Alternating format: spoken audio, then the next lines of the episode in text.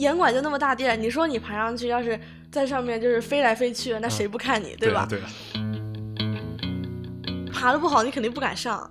对对对。然后如果后面没人推你，就是你上啊，你上啊，你先你先你先。对对对，肯定就是你就就待在后面就躲后头了。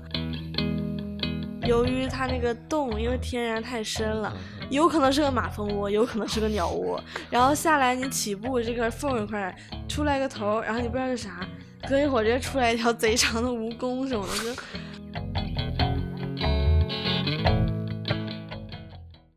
大家好，我是一飞。呃，今天这期终于聊到了我长期以来最感兴趣的一个运动——攀岩。呃，只能说感兴趣，不能说擅长，因为其实我接触这个运动也有两年多了，但是玩的时候其实是能享受到一点乐趣的。但是因为进步极其缓慢。啊，几乎可以说没有，所以一直没有稳定的坚持下来。呃，但是攀岩这个运动还是很好玩的。今天我们聊这期，请到了特别厉害的嘉宾，可以说可能是聊攀岩 最强的嘉宾之一了吧。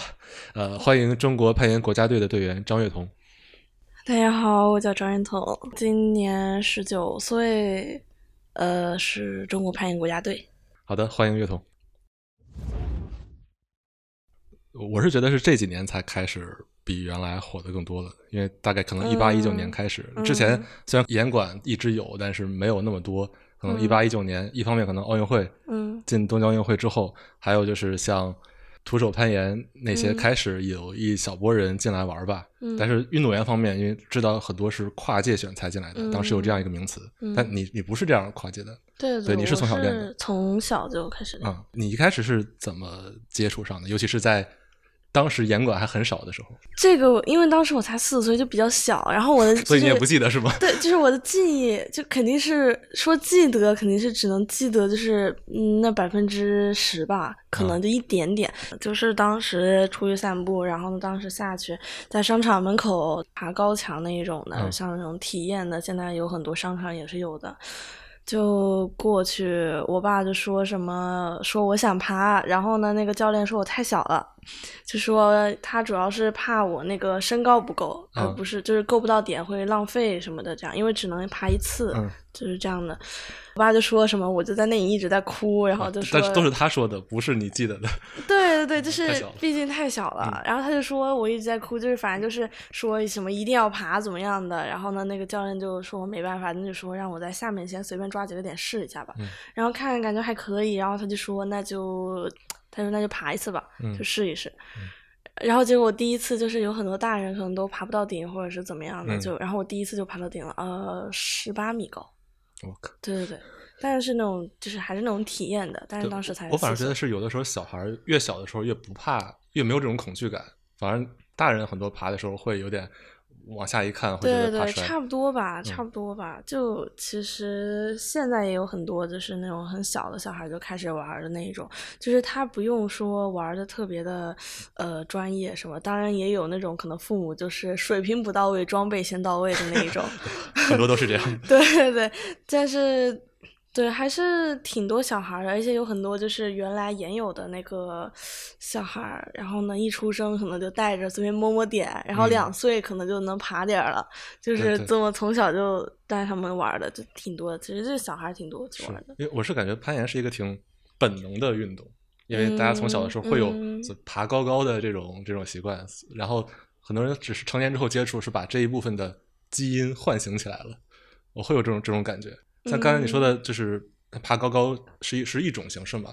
呃，专业来说可能叫难度赛，因为有好几种线路，比如说什么难度赛、速度赛，还有抱石或者叫攀石，呃，然后可能还有一些更呃原始的在野外攀的那种形式。就是其实攀岩是有很多种的，要不我觉得我在你面前我来解释的话会比较班门弄斧，要不你来介绍一下，就是常见的攀岩的这些的比赛的类别或者说项目的类别。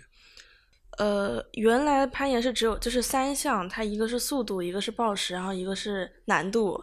首先难度就是高墙，就是要是难度大家觉得就是听起来这个词儿有点怪怪的话，就是说高墙也可以，就是什么爬高墙这种，对对对。我就看电视上画面，就是那种大家爬的很高，然后爬一段高的，把一个类似环儿的东西挂上。嗯那个还又分两种，就是我可以先解释，就是那个难度的那个。就是难度这个高墙，它就是一般，呃，就是垂直高度十十五米到十七米吧，差不多。然后它由于那个角度问题，所以有的还是会挺长的。所以攀岩的尽头是蹦极是吗？对，就是一开始其实会有一些这种失重感，但是你需要就是去习惯。就是小孩很多都是很怕重坠的，就是包括我以前也是这样子。哦，刚刚还没解释那个报时，就是报时基本上是现在应该是四五米的墙吧，也是一个垂直的一个距离。然后呢，它也会跟难度一样，就是会有那个角度这些的。然后它这个线路的区别在于，就是呃，首先它下面是有那个垫子嘛，然后呢，那个线路的话，由于只有这么短，就是你如果说你爬难度线，就是这条线可能。挺难的，就是一拉长就挺难的。但是呢，如果放下来，就是把中间一段给你截下来，其实你是有些你是都可以爬的。嗯。那问题出在于，就是你可能就是没力了。嗯。有些动作你就不一定能做了，这时候就是需要练耐力去帮助爬难度。然后技术呢，就是你把中间这一段截下来放到报时里面，就是你这样可以去爬这个线路，然后你就发现你这个可以做，然后呢，报石就是。怎么说？就是短而精吧，就是原来你们是这么看这个对对，难度的话，就是只要你耐能有耐力，那个动作都不是很难，它只是长，明白？就是这个意思。哦，只是暴食可以理解为把难度中截取一段精华的。或者说更难的部分，让大家来呃练技术，但实际上它也是专门的一个比赛项目。对，但是如果说你把难度一段给你挪下来，说实话，可能你都能爬。嗯，就是如果这样的话，就是对你来说就不是你的，没有没有没有没 有，这就是你。然后这个时候就是你耐力方面问题，就是你技术其实这不是就证明你可以做的。嗯。然后其实我们爬难度有的时候就是你可以选择就是。分也是分段爬，就抱持也可以分段，难度也可以分段，就是你掉下来之后再爬回去，然后休息之后，然后你再试这个动作，就是也是从一半开始，等于这两个是有那个连相通性的，对对对对对。哦，对，所以我听说是巴黎的时候会把速度单拎出来，然后这两项比一个全能，是这种比法吗？对对对，速度因为就是实在是从一开始练的就有一点点不太一样，就是哎，我我速度我有个好奇啊，就是。我经常听说谁谁打破了速度赛的世界纪录，就所有速度赛的线路是永远统一的吗？呃，这个它是有一个期限，就是几年可以换，有一个国际攀联，一个就是会开会，然后会讨论，就是要不要换点。嗯。对，所以这这个季度可能不是永恒的。对对对，但是如果说你要换点，首先你要通知大家，就是全世界都要知道。嗯。然后这样的一来，大家可能要针对那块再重新改动作，去选一个最快的出来。对。就是速度，它是相当于设一个标准化的赛道，然后每个人都练同样的。对对对。同样的对每个人都练，就是一模一样的。然后他那个就是需要精确到，它有个图，它是那个网格状的图。然后实在不行，就是最后需要精确的位置，还是需要那个拿那个尺去量的，就标准赛道这个叫做。听起来没有那么有意思，就是就是在一个速度的 是比较枯燥的，就是你每天都要练一样的东西。他们有的人就是因为我有一些朋友，也有朋友是练速度的嘛。他就是有的时候可能一天就是要爬，就是可能一百多趟这样子，难度大概在如果要专业就是那个分儿的话，应该是五点幺幺 B 幺幺 OK 幺 A。我知道你们有各种各样的评级，但我其实到现在关于难度的这个评级我还没有 get 到底是啥意思。我我只知道那个最好理解的是报时难度，就就是 V 零、V 一、V 二，依次往上是越来越难嘛。对，这这个是比较好理解的。对，我现在是练了，不是没有练，没有练，间断性的玩了两年，到现在还停留在 V 二，应该应该算是啊，毫无进步，几乎毫无进步。刚才这些其实都是奥运会上会出现的项目，这这三种，对对对，然后还有一些可能野攀或者更传统的攀岩是在室外的，就就是大家一般一听攀岩这个词儿会觉得。好好牛啊！就是离大家比较远。我说我去攀岩馆，大家就说就听起来是一个很酷的运动，然后会第一下会感觉比较难，因为很多人一个误解，我现在觉得是误解，会觉得是一个非常特别要依靠上肢的，尤其手臂力量的运动，会觉得你除非上上肢特别强壮，肯定玩不了。但实际上好像还不是这样的。呃，其实攀岩是个就是比较全身性的一个运动，对。然后可能从刚开始你体验的时候，可能会觉得就是这东西就是，呃，靠手拉这样子，对对对。呃，当然也不能说它是这个完全错的，对。就毕竟有很多动作我们也是可以不用脚就上那一种，就是比如说引体啊这种的。嗯，但是它的话就是属于一个你不同的动作和技术动作，你需要用不同的。这个是我现在这么说出来，说实话，我都觉得就是这些有点厉害。但是其 实它确实就是这样，就是你需要用一些不同的动作和办法去精准的掌控这个距离和就是你如何去爬到这个地方。对，就是当你积累多了，就是比如说你字典里有这么这些动作，然后你就要想，就你哪个动作能够着它。在比较简单的等级下面，就是它不会放上特别多的难的技术动作。嗯，它首先会在就是从跟楼梯道，就是跟楼梯一样非常方便爬的一种。嗯，然后呢，就是慢慢的进阶会只会变成就是先把那个手上的点就是变难抓。嗯，然后呢，再做到把脚上的点变难踩。然后再做到提升角度，然后呢，这就会出现这个能那个等级区分了。然后这就是比较开始的那个等级区分，其实只会出现到这一些。嗯，然后和一些就是很简单的发力呀，然后什么重心移动啊这一种的，就是会牵扯到这一些。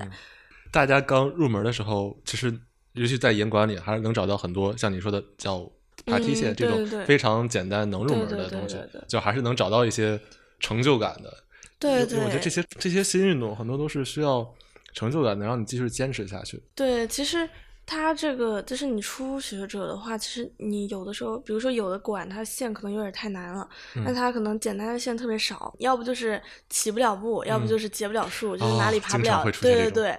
但是呢，有一种方法就是，你可以，如果你能知道，就是你感觉你哪里能爬，或者是甚至你不知道你哪里能爬，首先你就随便去试，就是不管怎么样，你觉得你要是想爬，你就去试。如果说你起不了步，你试了几把你觉得不行，你就按就是你抓旁边的点，或者你给自己加点，然后从中间再去爬这个。这样的话，就是你可以去爬这条线，但是你可能。哪怕你头尾不能做，但是你可以做一个动作，你也可以去爬这种就是难的线路。还有另外一种方法，就是在人少的情况下，你可以找那种就是简单的板，就是一面墙，或者是说就是你觉得那块有很多好抓的点或者角度小的地方，你就直接就是横移，或者是在那块板上就是随便爬，或者你可以直接有的管可能是连在一块儿的，你要是可以做到从管的这一头移到那一头，也是一个很厉害的。那个什么成就了？我记得我原来在就是北京一个西三旗那边一个攀岩馆，就是有一条一个墙壁是专门的，教练让我们先横着爬，他用那个激光笔射那个点，然后让我们抓那个，然后一直横横向移动啊，对对对，那对我来说很难。对，那种就差不多，但是那个是他指定点，就他只是因为有一些就是你们可能刚开始我不能完全确定啊，但是之前我有个朋友，就是我就说让他。有很多人都是，就是让他们找那个，我就说你就先上去，然后他们上去之后就是只是见点就抓，而不是去找就是好抓的点，就是他们可能分辨不出来哪些点好抓，对，但是这个我们得摸了才知道，对对，可能，但是他们就是我，然后我，所以这时候就是可能需要教练就是告诉你，但如果说当你能知道哪些点好抓或者怎么样的。就是你就可以做到，就是自己热身的时候，或者是干嘛，就是无聊的时候，就是横着爬，然后多爬就行了。其实，像我们热身，其实也经常会就是随便爬这样。因为就是你要是单独去爬线路的话，你一条一条，你就是如果说你重复每天去重同一个岩馆的话，那很多时候你每天再重复一条线，其实作为一个不是速度选手的人，还是会觉得有点枯燥的。嗯，没有创造力。对，如果说你随便爬的话，就是我们依然是可以，就是。要是想爬到这，你突然一下看到一个大，你想跳起来，然后你就可以跳一下。如果你突然想做这个动作，你就可以做这个动作。我会经常就感觉爬这么多线路，其实你的上瘾的这个点，或者说给你的爽感在哪儿？因为在我看来啊，因为就是完成一条线，是你不断失败很多次之后才能突破它。就是整个攀岩大部分的过程都是爬不上去，或者说失败的过程。反正我感受到的体验是这样。所以有的时候就会不那么容易坚持下去。所以你们既然能在这上面玩这么久，攀岩最上瘾的那个点，你们觉得在哪？嗯，玩这么久，就中间你肯定也会有就是不想玩的时候。就就是不呃，怎么说呢？就是并不是不想玩吧，就是可能你不想去训练，或者是你自己即使不在，就比如说我们不在一起训练的时候，就不在一起集训的时候。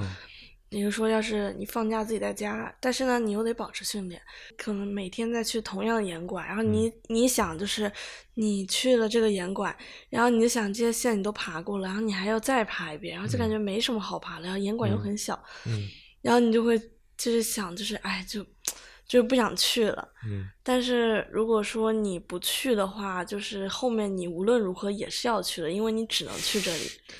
反正就是我觉得可能也不一定所有人都像我这样吧，但是就是我就是每次就很纠结，属于一个重度纠结，什么困难就什么症都有的人。主要是因为你把它当做专业了。对，就是你会想，就是因为我们一般就是两天休息一天这样子，爬两天歇一天。如果说你今天你要是又不想去严管。我当时会说今天状态不好什么的，然后可能严管的这些严友可能会说哇状你这叫状态不好，然后我就说哎就对啊，我说就是爬的很陡，他就说没有啊，就看不出来啊，然后呢我就说哎真的就是状态不太好这种，但是就是要两天，就是我们能感觉到身体的变化，就对于我来说，就是如果说我要是有四天不爬，嗯。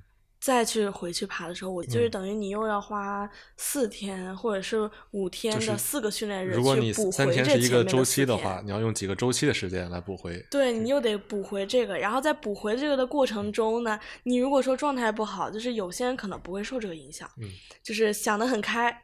但是如果是我的话，经常就是想很多之后，就说哇，今天怎么就是这么菜，就是爬的这么嗯这么差什么的，状态就非常不好。然后你就想，就要是比赛的时候也这样，就是怎么怎么办什么的，然后就会深受打击，然后那一天就会情绪很低落，然后就回去了。然后哪一天可能爬了，就是那个什么身体状态又特别好，然后就特别高兴。总之就是这个精神状态吧，就是天天受到一个这个跌宕起伏的这个刺激。嗯，你 这是属于你职业运动员才会受到这种影响。我觉得应该是仅限于我个人，应该不一定是有很多人都想这么多的。就是，就你你是会纠结于今天状态不好，我需要时时间来调整这个。对，我会其实蛮纠结的，就是而且我会在像在日本有一些馆的话，我认为那个线路会比较好。嗯，然后我就想用一个。这个好是指怎么算好呢？是是难还是？简单还是说精妙？这这怎么定义它这个好呢？首先，最简单的就是这个严管它贵，就是它的点好。哦，是质量高是吗？对，哦，不是线路。不，首先，对，首先是你得，首先它这个点好。当然，日本的管都很好。OK。对，首先它的管好，它管大，它点好，这就是最直面的。嗯。然后呢，再一个就是它的，剩下就是什么像呃像定线的这个风格啊。就是这个线路的，就是技术动作技巧啊什么的，你会觉得很好。而且这个管它比较好，也可以说它是难吧。这管比较有挑战性。对，然后对我们来说，可能就能爬的就更多一点了。嗯嗯。对，然后就如果说我每次要计划要去这一家馆的话，我可能会犹豫很久，就是我不想就是在我。嗯，状态不好的时候，我会想，万一这天要状态不好的话，我去爬，然后呢又直接就是一个沉重的打击，你啥也爬不了的话，就是，然后呢就会影响你接下来就是当天的训练，肯定就是不太开心。那就然后我就会想，就是计划到底什么时候去这个馆，就是在我身体状态好的情况下。状态好的情况下，然后呢，你再去计划去这个馆去爬，然后你才能得到一个就是完美的就是一天，就是你能爬的那个线路啊什么，就是你的身体状态啊什么都很完美什么的。对，这个就是说实话，这个馆很好，但是我有些那种好的馆，我就会。不去给自己就是找打击，对，你会等就是状态最好的时候再去挑战对，就是但是你又很难去决定什么时候自己状态好，你又没法去掌控，觉得挺。我我打个比方，不知道像不像？就比如说爱喝酒的人，他面对一瓶珍藏了好久的酒，他要找到一个心情最好的一天，然后。呃，想庆祝这个时刻，再再开它。平时，比如说我，我今天我想喝，但是我心情不是很好，又感觉有点不太够。对对，然后我就我就不喝。对，我要喝的话，也不开这个好的，我要把这个好的留到。是这样，是这样，对对对，很精确，这个这个表示。明白。我刚才其实听听到一半，我有点 想问一个很直接的，就是你是是不是享受攀岩这个过程？尤其对于这种职业运动员，感觉有的时候也不是那么，就是尤其当你状态不好的时候，就还是会对你有一些打击。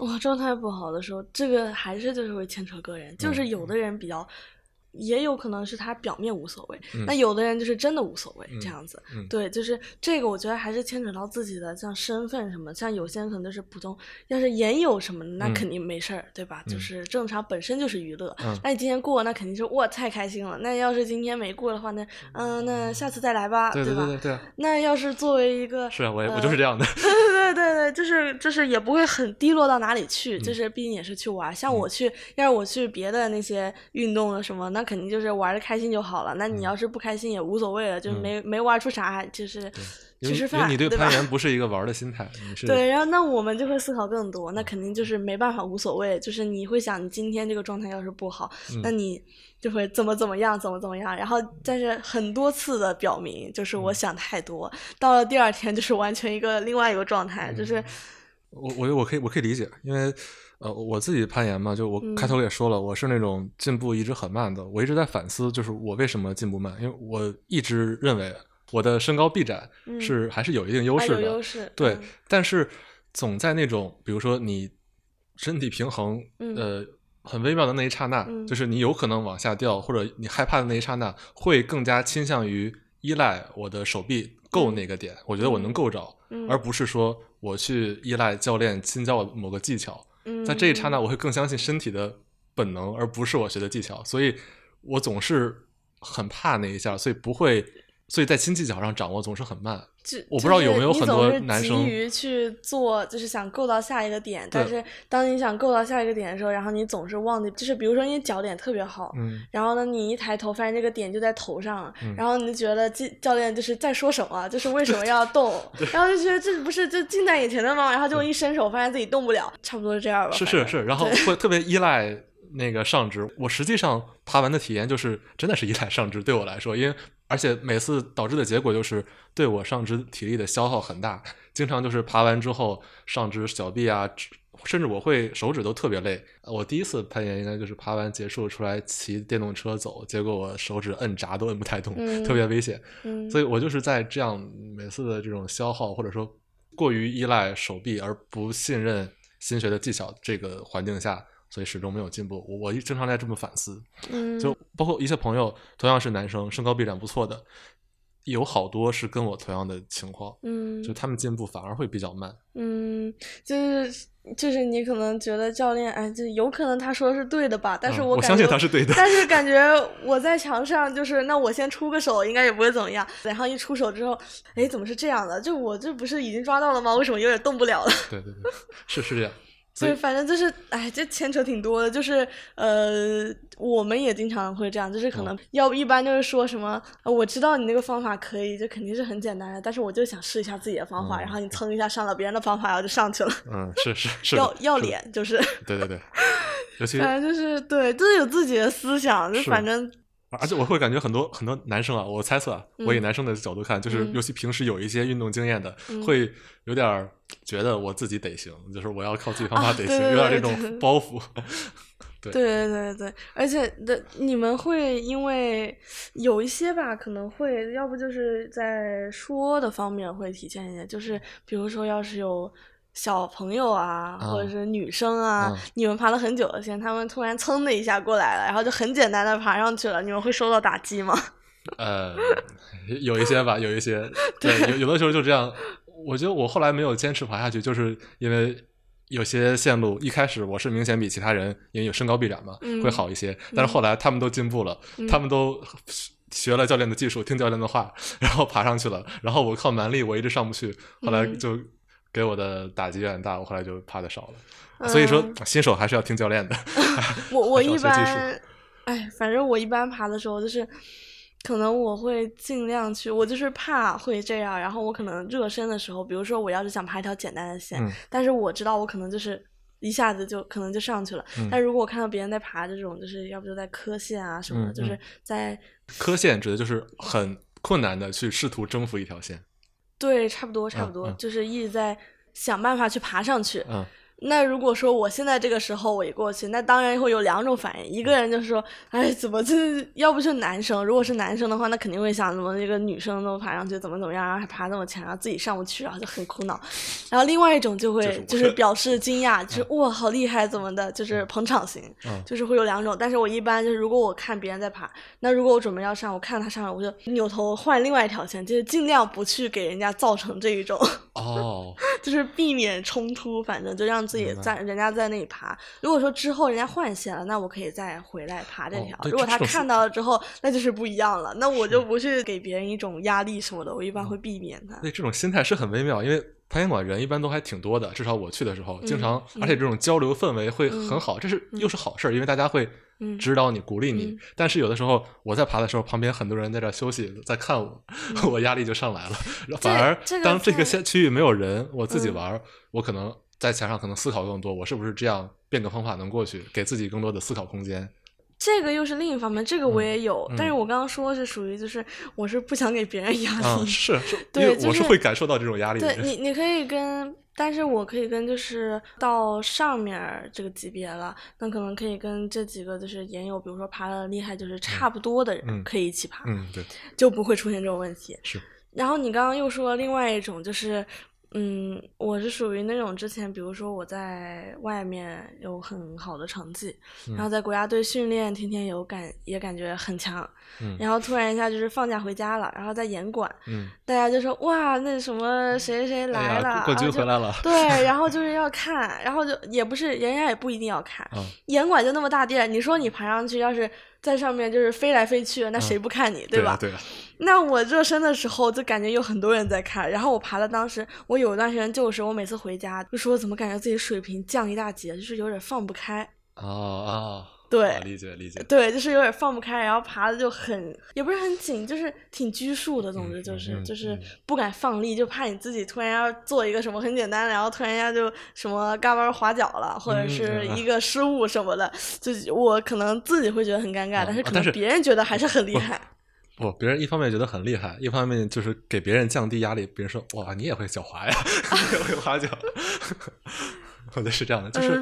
我自己感受到，在攀岩馆的氛围还是挺好的，就是会有很多人鼓励你。但是，对，但是近几年就是我，嗯，是这样，因为我们毕竟爬了很多年。然后呢，比如说你有的像，有很多方面，像你那个技术方面啊，然后还有那个人为方面。人为？呃，就是沟通吧。啊。也不是，嗯，交流。也不知道怎么说，就是比如说把你放到一个。就是不在队里，而是在一个普通的严管的，就是群众的管里面的一个氛围，那种就是应该就是怎么做之类的，就是不能说只待在那儿，然后一句话不说，人家过来你就嗯一下就这样，对，就就就不说话那种，就是社交。对对，有人有人说攀岩馆交社交社交吧，对，有人说攀岩馆就是一个社交场。有的时候其实你就有还是会出现社恐社恐情况。有些人肯定会出现社恐情况的。我我我有时候会，我有时候。对对，就爬的不好，你肯定不敢上。对对对。然后如果后面没人推你，就是你上啊，你上啊，你先你先你先。对对对，肯定就是你就就待在后面就躲后头了。就是我有的时候可能也就是这样，然后在国外啊什么，就也差不多这样。然后高水高水平也会这样。对，就是很多方面都都会有吧，就是。无论如何都会比你强的人，嗯，对，然后就会出现这种事情，所以就是大家出现的事情，我们也会出现，嗯。嗯，然后就有这么多这么多的，有很多的事情，就是无关，就是比如说你像生活啊、攀爬啊什么的，还有各种的这些东西，就是在这么多年，就是。这些技术啊，什么生活方面啊，就是你能提升很多，然后你知道怎么去跟别人沟通，怎么去说话呢？就是好一点啊，或者是什么亲和力啊，什么乱七八糟的，对吧？然后就在技术方面，就是你你如果积累了这么多年，然后你到后面就是其实没什么好提升的了，有很多地方就没什么好提升的意思是说，就是没有说你像就是你突然一下会了。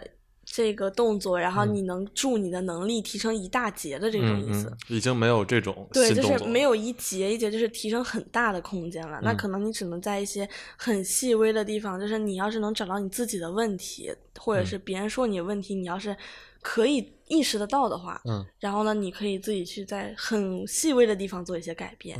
就比如说像在说话方面，那可能就是说话方面，对啊，对啊，这就是这也是吗？是是是，就是攀爬方面啊，什么就是刚刚说的这些什么社交啊、啊这一些的，就是社交这个东西在攀岩运动里这么重要吗？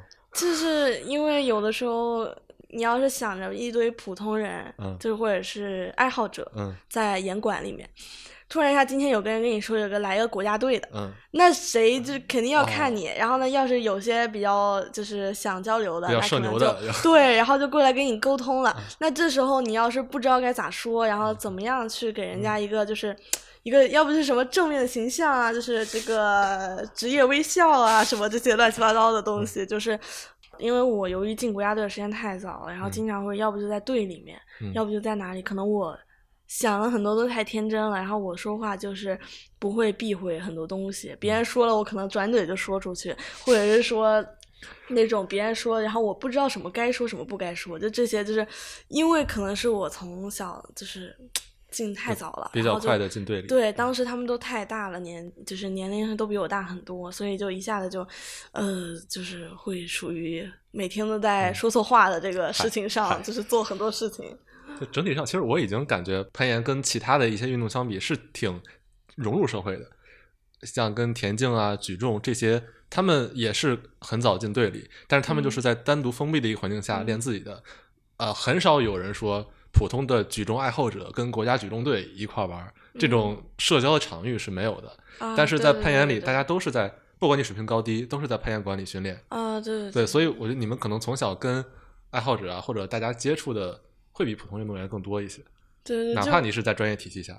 对对对，在在以前深像深圳，可能我从小就爬，嗯。那他们可能从小就跟 看着你长大的。对对对，就是很多就是研友都可能都认识我，然后呢，就是有一种呃最简单的比方，就是比如说有一个人说他在学校，嗯。然后呢就是哇有个什么以前跟我同班的同学现在成演员了，啊，就是是这种感觉，嗯。就是他们可能就小时候认识一个小孩，现在居然是已经到国家队的这个程度了，嗯，对，就基本上就是嗯属于这种，关于攀岩这个人群，这个我自己的感觉啊，就是很多攀岩的人原来有的是呃程序员或者互联网从业的背景的人很多，然后大家相对来说彼此之间这个认同感还是很明显的。从这十几年是有这种感觉吗？但是现在人多了，以前就是挺多那种搞 IT 的，这个我也不知道，好像是这样，嗯。你没有想过这个事儿？对对，但是之前是挺多那些就是天天背电脑来严管的人，嗯 对挺多的。就是以前我小时候好像就有一些，因为现在就我小时候可能就是不记得，但是他们现在还依然在爬，然后嗯我知道他们是那什么工作什么的。嗯，对，还有一些是在深圳的话，属于一个就是因为我经常去了一家严管，它嗯开在一个。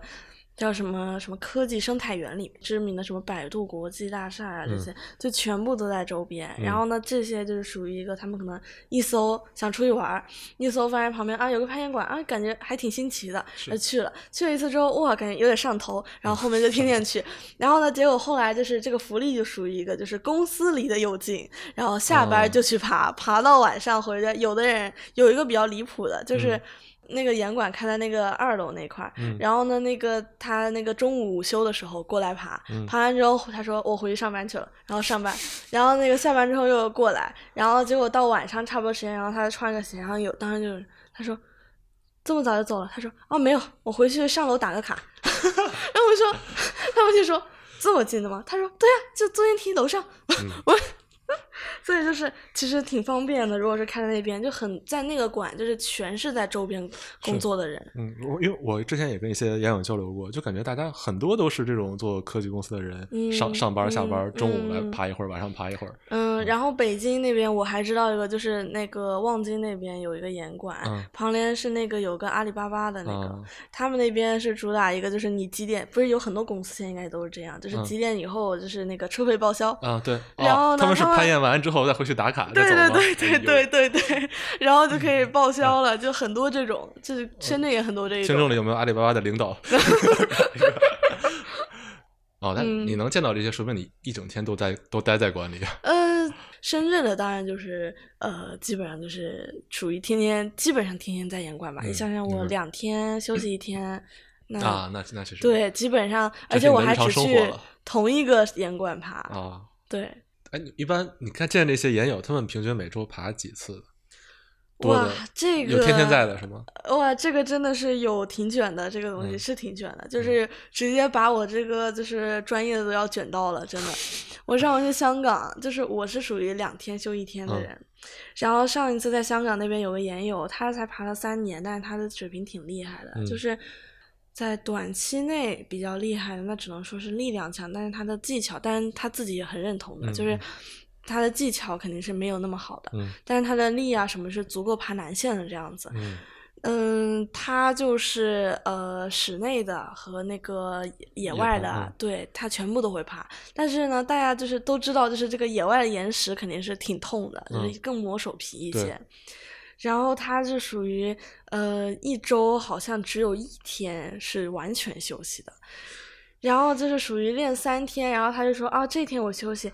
然后呢，我刚想说话，他说：“哦，不对，这一天我需要就是练一个耐力就结束了。”然后说就结束了，就是因为耐力就是挺累的嘛，就是同就是一条长的线路，但是它就是要按你们的这种耐力按组爬，对，不是跑步的，不是长跑那种耐力，不是不是，但是同理都是同样的一个耐力的一个东西，就是有氧吧，这算对，然后。就是，他就说爬个耐力就结束了。那我们我们之前在国家队也有半休，就是两天半休，两天一休这样子。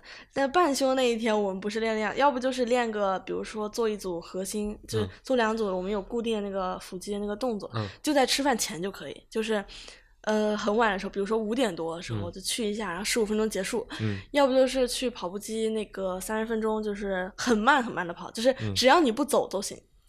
那个要不就是去爬特别简单的那个，就是去速度，我们有速度那种分段馆，就是特别简单、特别简单的那种，就是穿普通的鞋，不用穿攀岩鞋，在墙上就是随便待三十分钟，就很大的点，明白？对，很好抓，这样子就是。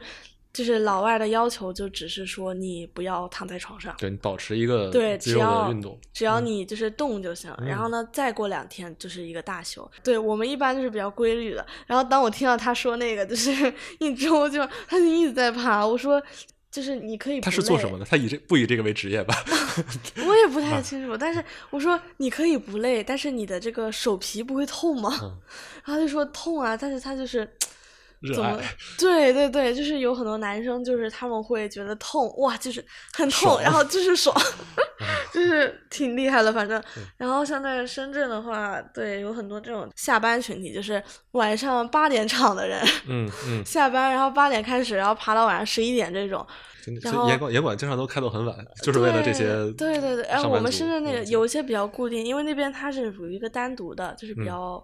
好一点就可以，就是自己管理的那种。有一些要是比如说你要开到商场里面，那肯定就不行，就每天晚上被轰 就不行。对对，如果说自己独立的话还是比较好的。然后我们那个馆长也属于那种，就是有的时候可能自己一个人就是呃定线，就是装线啊、拆点啊什么，就是可能就到凌晨两三点还在严管，然后呢早上才回去这种。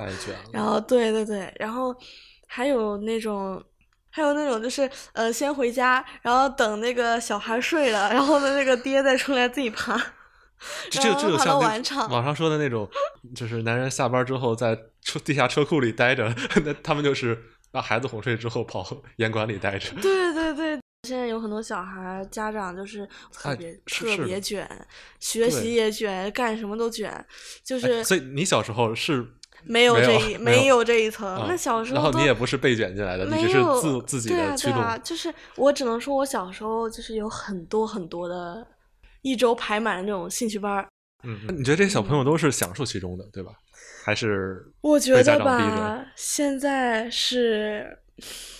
因为现在有很多小孩家长就是觉得哇塞，我爸就是特别厉害，嗯，然后就是天天就是想要取经啊，就是我怎么做到怎么怎么样，然后就是呃，我爸说一些就是天天在那里就是传授经验什么的乱七八糟的，就是就是你爸爸把其他家长卷起来了，也不我也不知道是不是，应该不是，就是只是他们觉得我爸就是很厉害，但是觉得但肯定我这样肯定是有我爸很大的功劳，因为就是他小时以前就是带着我就是到处跑这样子了，当时属于那种。种纯属是玩儿玩儿玩着玩着就是进入专业的，就是当时并没有。我以前在几岁之前，我还其实学过一段国际象棋的，我国际象棋也是挺是俩差的挺远的。对对，但是国际象棋我也是挺厉害，当时好像有个什么什么全国什么第十四还是什么的，就是很多人啊，因为国际象棋有很多场，当时有两千还是多少人去比。嗯。然后就是国际象棋属于一种就是比较枯燥，就是要背棋谱啊什么的，也是挺逻辑的。这这也反映出这个不同时代鸡娃的变化的。我觉得可能十几年前大家会学这种下围棋，就培养神童的这种感觉，就是几几岁当大学生，都完全是我当时自己喜欢而学。我学过很多很多，就是嗯，而接触的经验就是呃，当然还是我爸这个后期告诉我的，就是。我攀岩是刚刚说的那样子，然后我国际象棋是因为呃家旁边楼下有个会所，小区里头有个会所，什么按摩啊、国际象棋啊，然后什么测视力啊这种，就现在还在的一些什么乒乓球啊这样，然后我就去那边就是要每次在那个国际象棋的门口玩人家那个棋子，就摆了一盘棋，我在那里玩。后来就是去报了，然后结果我好像没学多久，就把那里最厉害的一个就是直接一场给赢了。然后呢，后面就我爸就因为我爸是属于那种就是，如果我喜欢他，就会去找最厉害的人去带我，然后去找了个当时最厉害的，然后就跟那个学，然后每周上课这样子，然后攀岩，当时就不只是这两个了。然后我当时以前还练过乒乓球，我也练过。嗯，对，就是乒乓 球，当时打的也挺好的，其实就是。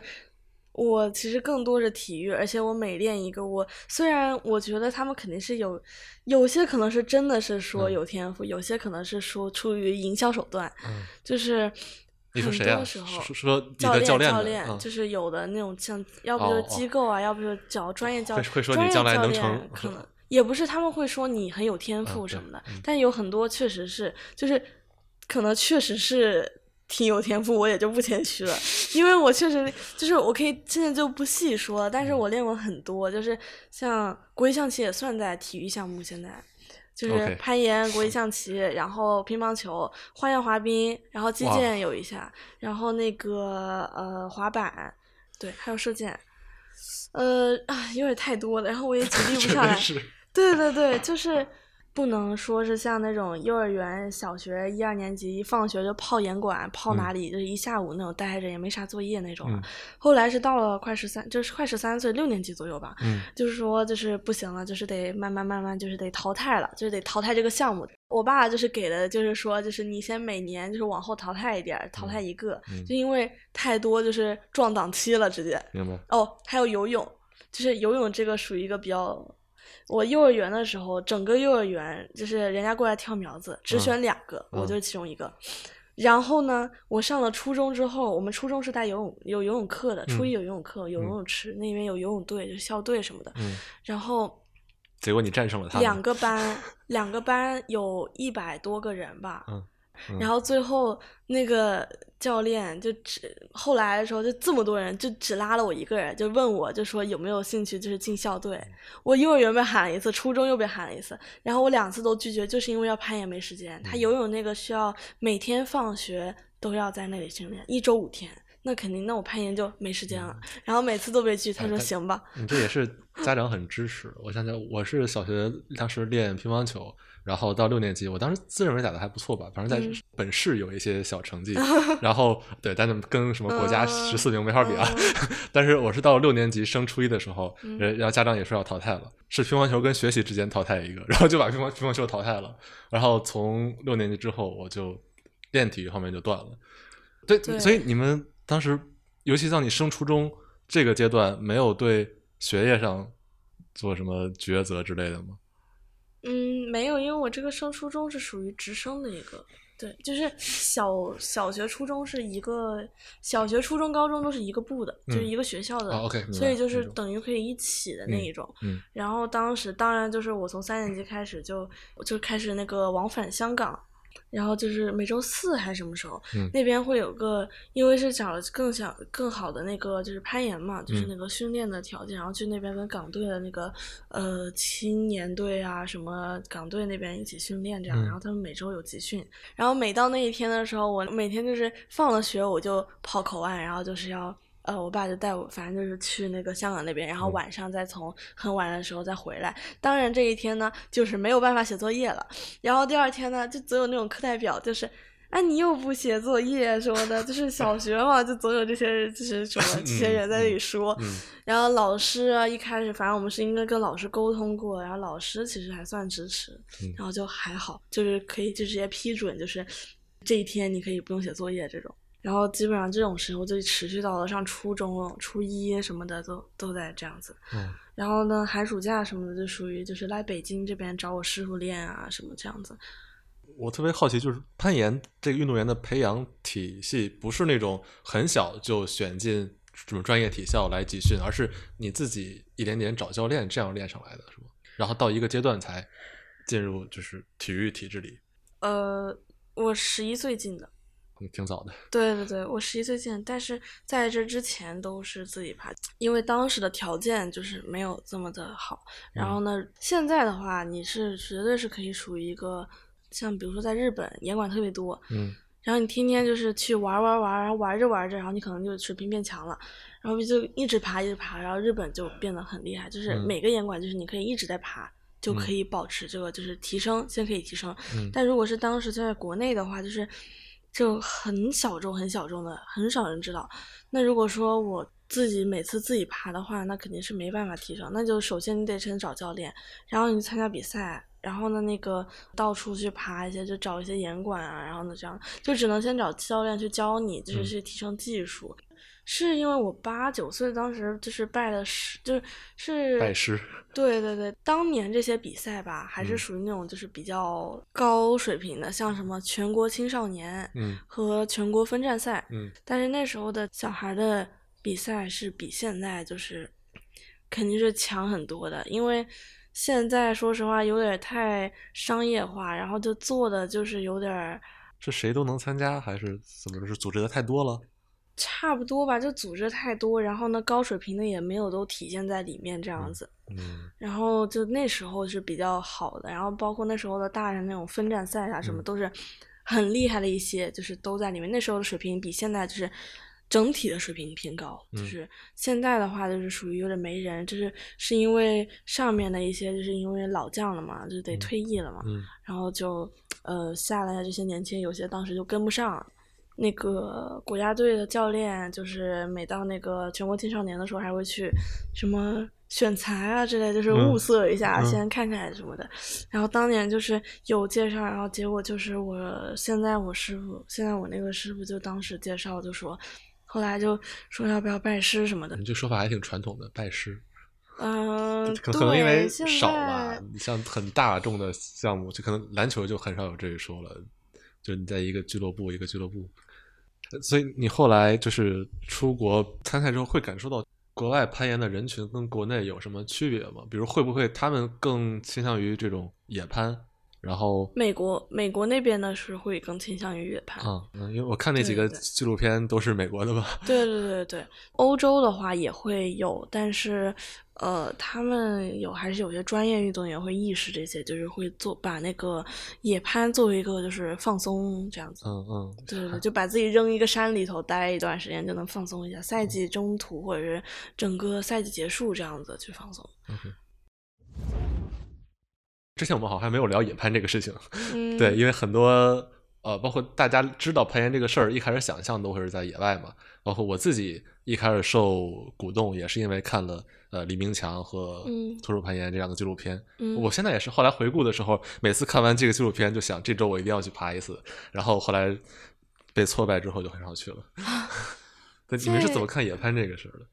就它会是攀岩的我觉得这终点吗？个不不不，这个觉得应该是研友比较会喜欢去玩儿野嗯。攀，比如说大家一起，然后什么露营，然后呢一起就是吃什么农家乐，这种是最常见的。我小时候也经常去，就是，嗯。然后国外的话比较火爆的就是北京，我总往那边跑的那个泰国甲米，啊，那个我也去过，对。哦然后所以你也经常去野外。呃，我小的时候，哦，对对对，呃，我六岁时候去了一个阳朔攀岩节嗯啊，现在还有，现在还有、啊，是吗？是吗？对对对，但现在绝对是不如当初，这是绝对的。哪方面不如？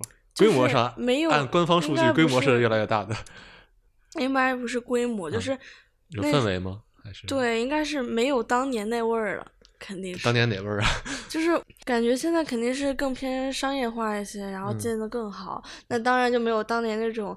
就是也不破，但是感觉它破破要将就的那一种场地呀，然后那种很古老的那一种东西啊什么的，然后那个阳朔那些小吃街啊，以前哪有说做的现在这么商业化，这么推广？那现在这些像有一个叫做西街的，嗯，就是以前都是哇，就是没有说像现在这么的，其实大家就是。东西一火就变得商业化了，然后商业化就会让大家就觉得就是没有之前那种感觉，纯粹的。对对，因为我经常有时候会读一些文章，就是很多呃，在中国最早野攀的人，无论是在阳朔，像你说那些地方，还有白河啊，对对，这些呃很多看描述他们当时那种状态，在村里租一个小房子，然后一起生活，每天一天到晚就是在岩石上。晃，然后钻研各种新线路，然后还会给新线路起各种稀奇古怪的名字。嗯，对对。在在我看来是一个挺乌托邦的状态。嗯，这挺多，像北京白河确实是，呃，挺晚上挺漂亮的。当时我们也是，就晚上的话，那个星星就是特别特别多。嗯。对，然后呢，像。呃，有一些这个野外的这些这个传统吧，就是比如我不知道能不能说，就什么牛粪插花啊这种。什么？这什么？这是什么？就是是真字面意意义上的吗？对对对对对，就是就是因为。他那边就是村里面嘛，然后呢，就是有每天都是有很多放牛的、牵牛的，然后就天天就是叮叮当当，然后牛的身上就一堆苍蝇那种，就嗡嗡嗡的那种，然后就路边就很多牛牛粪嘛，然后有的时候，当时我也不知道，就我爸爸当时说就说什么什么插花什么的，然后我当时就真插了。这是一种传统还是还是迷信还是怎么着？反正就是还挺。好像就基本上去野外应该是都知道的，就是一拍照就是必须会有一张，肯定是去过野外，一定是拍过有带有牛的照片，不管是国内国外都有。我当时在国内，就是像英西啊这些地方，呃，就是会有这些。呃，没想到我去了欧洲，然后呢，当时外教带我去个法国地方，我去，也就是也是有牛的。就是那边就是牛，就是离你很近，就是没想到就是牛是攀岩运动的一个吉祥物吗？不知道，就是一在野外，就是有很多那种放牛的，哦，就是挺神奇的。国外就是比较干净，然后岩壁也很好这种，然后国内就是有很多可能你抓进去，你不知道这里面就是是干净的，还是有掏了个鸟窝这种。真的是哦，你说这个手点是吗？对对对，由于它那个洞因为天然太深了，有可能是个马蜂窝，有可能是个鸟窝。然后下来你起步这个缝一块出来个头，然后你不知道是啥，隔一会儿直接出来一条贼长的蜈蚣什么的，就反正就是这样子啊。然后我们小时候像小孩什么的，要不就是。文静点的可以说啊，追个蝴蝶，抓个蝴蝶玩。嗯嗯。然后像我以前就属于吃完，因为不是带零食嘛，吃完零食那种像饼干罐儿或什么罐儿，然后那个矿泉水瓶。然后直接去，要不就是装那个什么昆虫啊，说就是什么呃，现在想想觉得自己挺牛的，就什么那个什么蝈蝈啊，什么蚂蚱呀，这种会跳的，然后直接拿手一捂，在地上一拍，然后就想装进去那种，就觉得，然后你把它装那个罐子里面，反正就是小时候就喜欢玩嘛。我这种事情永远是小时候敢干，但是越长大越觉得，要么觉得害怕，要么觉得恶心。对对对对对对对，反正就是挺怎么说。跟原原原生态，当时也攀远远不只是攀岩。对，因为当时其实确实还处于一个就是真的没有说要转职业这一种，就是玩嘛，就开心嘛。那既然这边就是整了个团建，那就跟大巴一起去，然后就是去玩呗，反正然后就到处去这样子。我到现在其实去过出国之前，就是能去参加世界杯这些之前，嗯，呃，就是在国内的话，就去过很多城市，就去过比就是正常人多的城市多很多，嗯，像我去过什么。呃，西藏拉萨比过赛，西藏林芝也比过赛，内蒙古吧，那个什么乌兰察布，是是乌是在在内蒙，离北京也很近。对对对对对，当时就是我们从北京，然后开大巴去的，然后就是比较抓马的，就是半路一辆大巴车因为一个硬币而爆胎了，然后我们就开了很久很久，但是就挺也挺好玩的，就大家一群人，当时是属于比较一个。哎，就还是肯定是没有当时那种氛围了。现在就是，嗯，什么东西都是越来越乱，然后也没有当时那种感觉了。有很，然后像分站赛这种，就是是很多，只要你注册，就是你研友也可以参加，就就只要你想参加，就也可以去报，好像是这样。对，嗯。现在就是说，你必须要报省签省队，然后你要有省队的代表。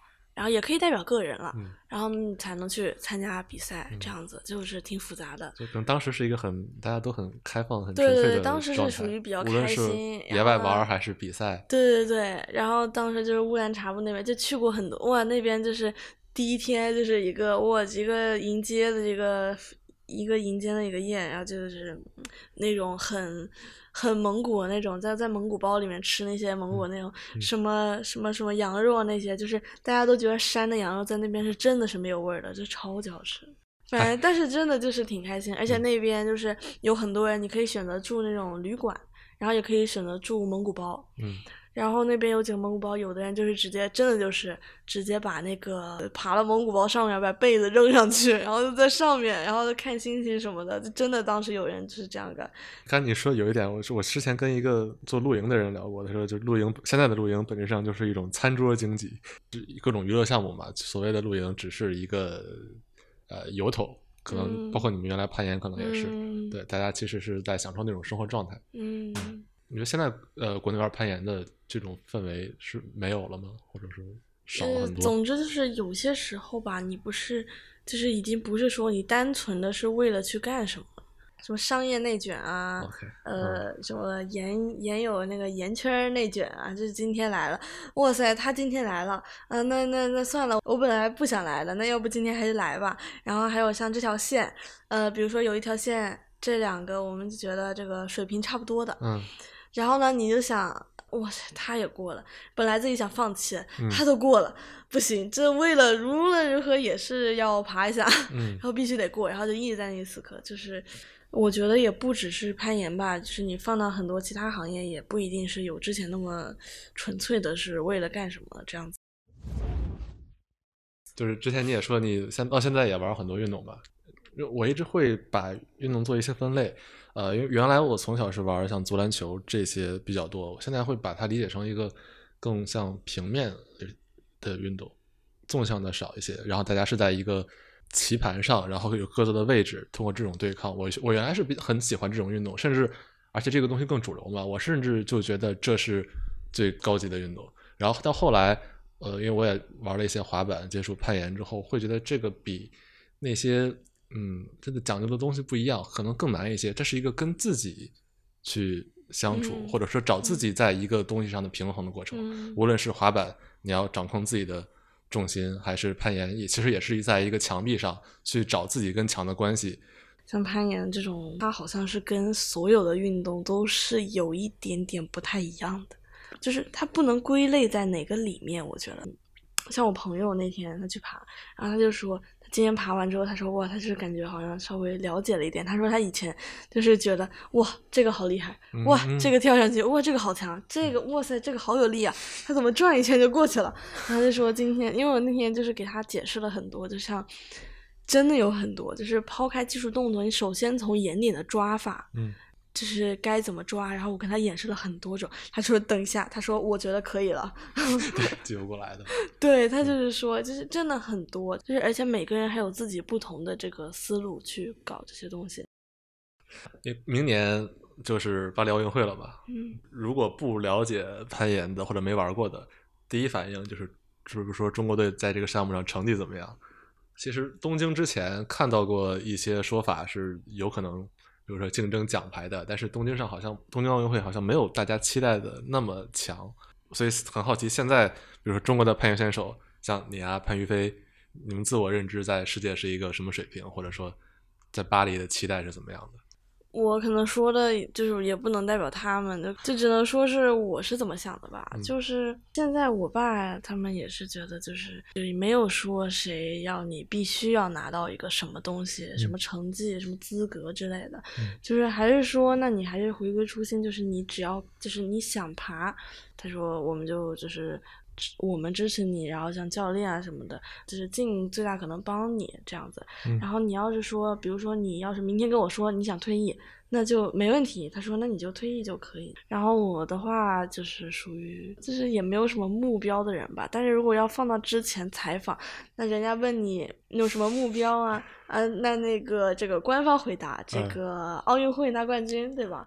那这个就是，那有些人可能会说什么？那目标还是得有的，对吧？这个万一实现了呢？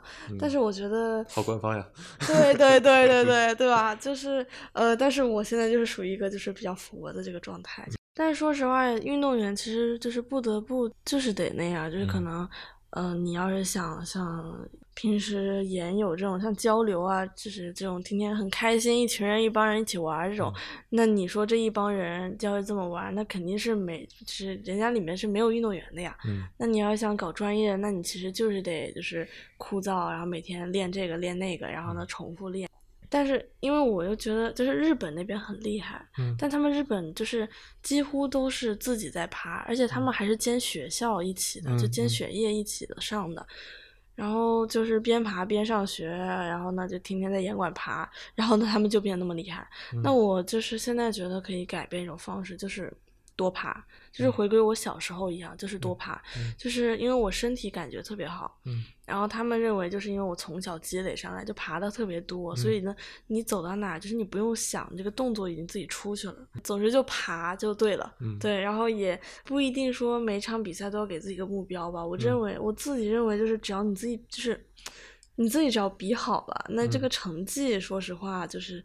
也不能就是代表什么。现在我觉得就其实就还是开心就好吧。嗯，对。然后比赛也没什么要求，就。就是你不要说就是什么故意整的很差啊什么乱七八糟的。谁会故意整的很差？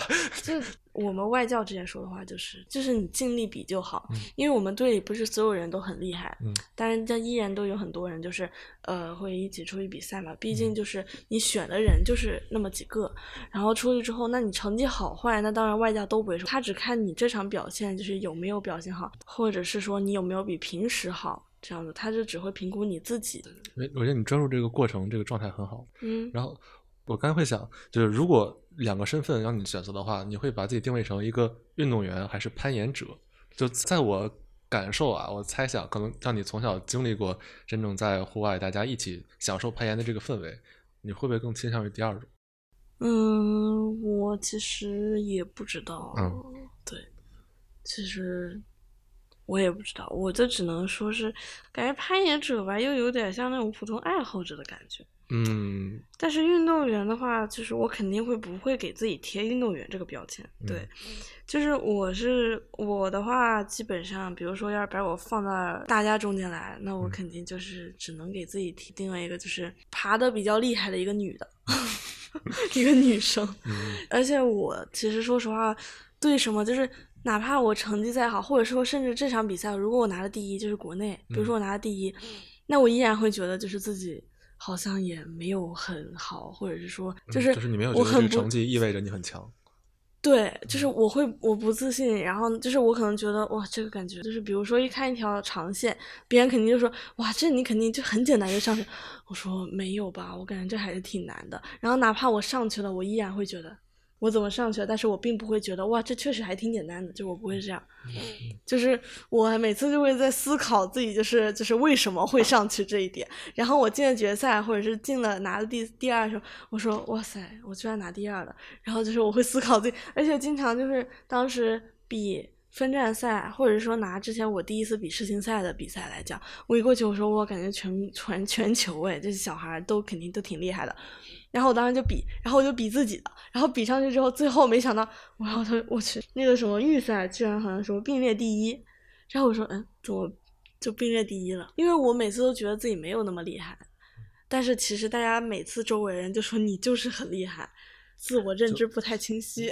我不知道你这种心态在运动员里是不是比较罕见？就大家就很多运动员会争胜的，或者说我在这个领域是。就是最厉害的，这个心态会 特别的重，嗯，但但是我感觉你在这方面并没有那么的执着，说我我就要是最好的，或者说我通过什么方法实现这个路径，还是挺专注于或者说没有想那么多。嗯，其实我的那个那个胜负欲还挺重的，其实，可能是由于我从小到大就是可能没什么信心，然后以前又是因为不懂，后来又是其实可能爬的好，但是我自己就是就是确实是没办法站在就是周围人去看我到底有多强这样子，然后所以每次就是每天都在怀疑自己，就是就是也不知道自己为什么就拿到了第一这样子，然后如果说。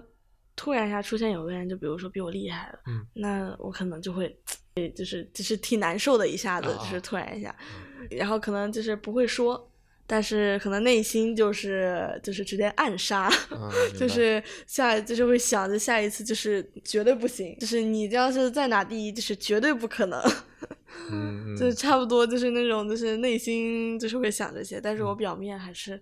你享受你目前现在这个状态吗？就是可能一年多之后有一个大赛，但是你现在啊会觉得，当然还有一年，然后飘飘然每天都，对，每天都不知道在干什么，有的时候可能一觉睡到下午了，然后我爸就说，人家都在冬训，你天天在被窝里冬训，我，我经常一下子可能别人会说你要做计划呀，然后呢，我就最后每次就是做几天计划，然后一下子又回到了。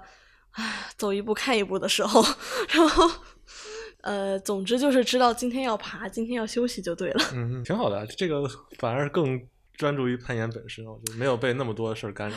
对，但是很多时候教练还是会说什么，你还是要做一下，你未来要怎么怎么样啊？你要是你想想，你这几年要是不拼，你后面就没得拼了，就是。年龄还是要，就是因为要珍惜的。对，就年纪如果说超过多少多少岁，那身体肯定会受影响。就是逐渐大的话，那肯定会受影响。像明年二四年，你是二十一吧？在明年。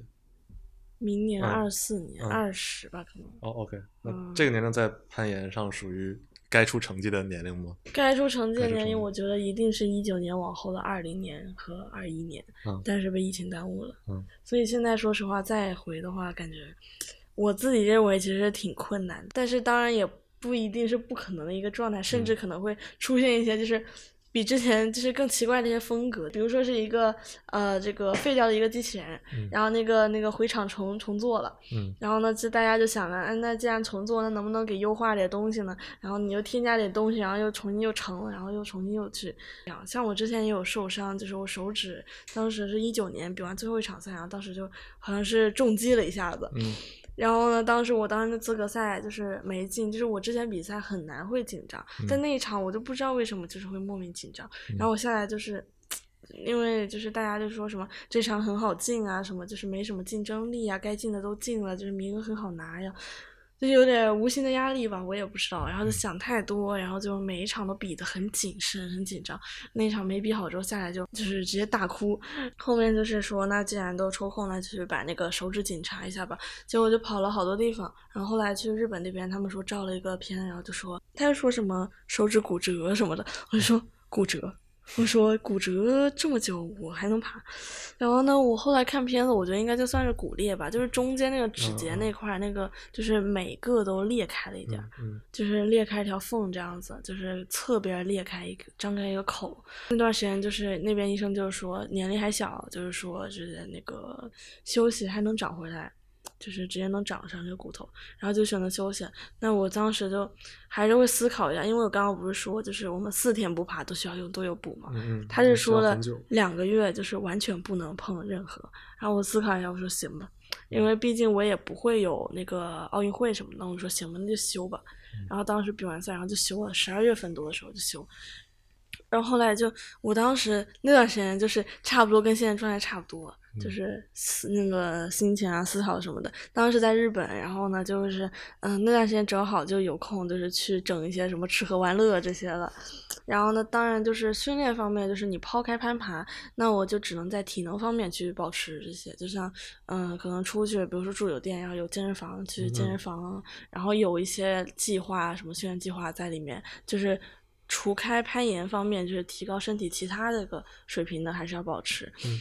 然后，嗯，那段时间说实话想的就是，就我不知道我是在哪里看的还是怎么样，反正我就记得当时是这么想，就说，啊，好像有什么就是运动员啊，就是，呃，或者说当时可能看什么电视剧什么乱七八糟的影响到，就说什么有的运动员什么就是受伤了，然后可能之前在这个水平，受伤之后那人家就是虚心接受了，那你就只能养了，然后呢这个伤好了之后回来之后，然后又变得更强，那我当时就想，那说不定对吧？就你回来之后，那还是会变得很强这样子，然后结果后来恢复的时候，其实也没有说那么的。难吧，说实话，没有想象中损失大。对对对，差不多差不多。对，然后但是那段时间，说实话可以，但是后面，但又因为疫情，就是实在是没有办法，就是在那什么，然后后面又变得就是变弱了很多。因为既然是你首先封闭，然后如果你不愿意待在里面练，那你自己出来，出来之后你就会面临就是到处封场所，然后就。对，就是就是有的时候就是不是你不想练的问题了，这就是直接你被迫没地儿走，就是最后已经离谱到就是有时候一要是一封小区和一封家门就更完蛋。嗯嗯，那当然，要不封严管，要不封小区，那就只能说是在那个小区里面，就是呃保持一些像我家有些直立板啊，然后什么的，然后小区单杠啊什么的，就是呃然后再搞一些身体什么，就是其他方面的一些训练啊，什么拿瑜伽垫出来做点。什么核心这些的，就是只能尽量去保持。但是当你就是，反正就挺难的。那这这么一消耗下来，那肯定是水平还是会降的。嗯，只能说你还就是能爬而保持不抖，但是你的水平肯定是降级了。哎，你从小最开始练的时候，攀岩跟奥运会还很远。当时都没有进奥运会。对对，当时跟这个没有，所以就没有想过。有没有想过运动员这个选项？最开始肯定是没有，那肯定是因为我小时候属于这个体弱多病的这个。你不是说体育特别强吗？没有，就是体多病且强。没有，就是因为以前就是我爸他们说我一周就是三天两头就往医院跑，就天天发烧那种。嗯。然后后来就是自从我攀岩之后就很少发烧，就从呃几天，然后变成可能一个月，然后又变成一年，然后到现在可能就是。真的就非常非常好，他们主要是也看到就是那个身体上的这个变化，然后就觉得就是这个为点这个健康就挺好。既然喜欢就去玩也可以，对。好呀，享受这个状态挺好的。对，祝你明年有个好成绩。对，今年今年。那期待明年奥运会上看到你吧，然后到 到时候我们这期节目就会火了。可以可以可以，我努力。好，今天跟乐童聊了很多关于。攀岩，我一直想聊的一个运动，虽然因为原因是我之前很弱，但是我一直对这个有兴趣。那今天正好乐童来聊，聊的也很坦诚，聊了很多关于攀岩的，就入坑啊、感受啊，包括作为一个运动员对于明年奥运会的想法。那呃，希望在明年大家都能看到你在奥运会上有不错的成绩，至少让你自己开心的成绩。然后也会有更多人来体验一下攀岩，确实很有意思的。对对对，我最近在播客上有一个特别的感受，就是我在播客平台搜攀岩关键词，发现竟然在中文播客圈有七八个关于攀岩的垂直节目。就这个数量是什么量级呢？就是仅次于足球，跟篮球播客、跟跑步播客差不多一个数量级。我最近发现，就是可能攀岩圈的人还真的挺爱听播客的，就是很奇怪。所以我在结尾给大家推荐一些，呃，我听过一些觉得挺好的攀岩播客，比如有硬核攀岩。一起爬 V 八，那这估计是一个报时博客。然后有一叫 Climbing Note，还有科线同谋。呃，当然这几个播客的链接我会放到我们的文章 show notes 里，大家感兴趣的话也可以听一下这些攀岩博客，带你更好的入坑这个运动。好的，那今天的节目就到这儿，然后谢谢乐童，也谢谢大家的收听，我们下期再见。再见。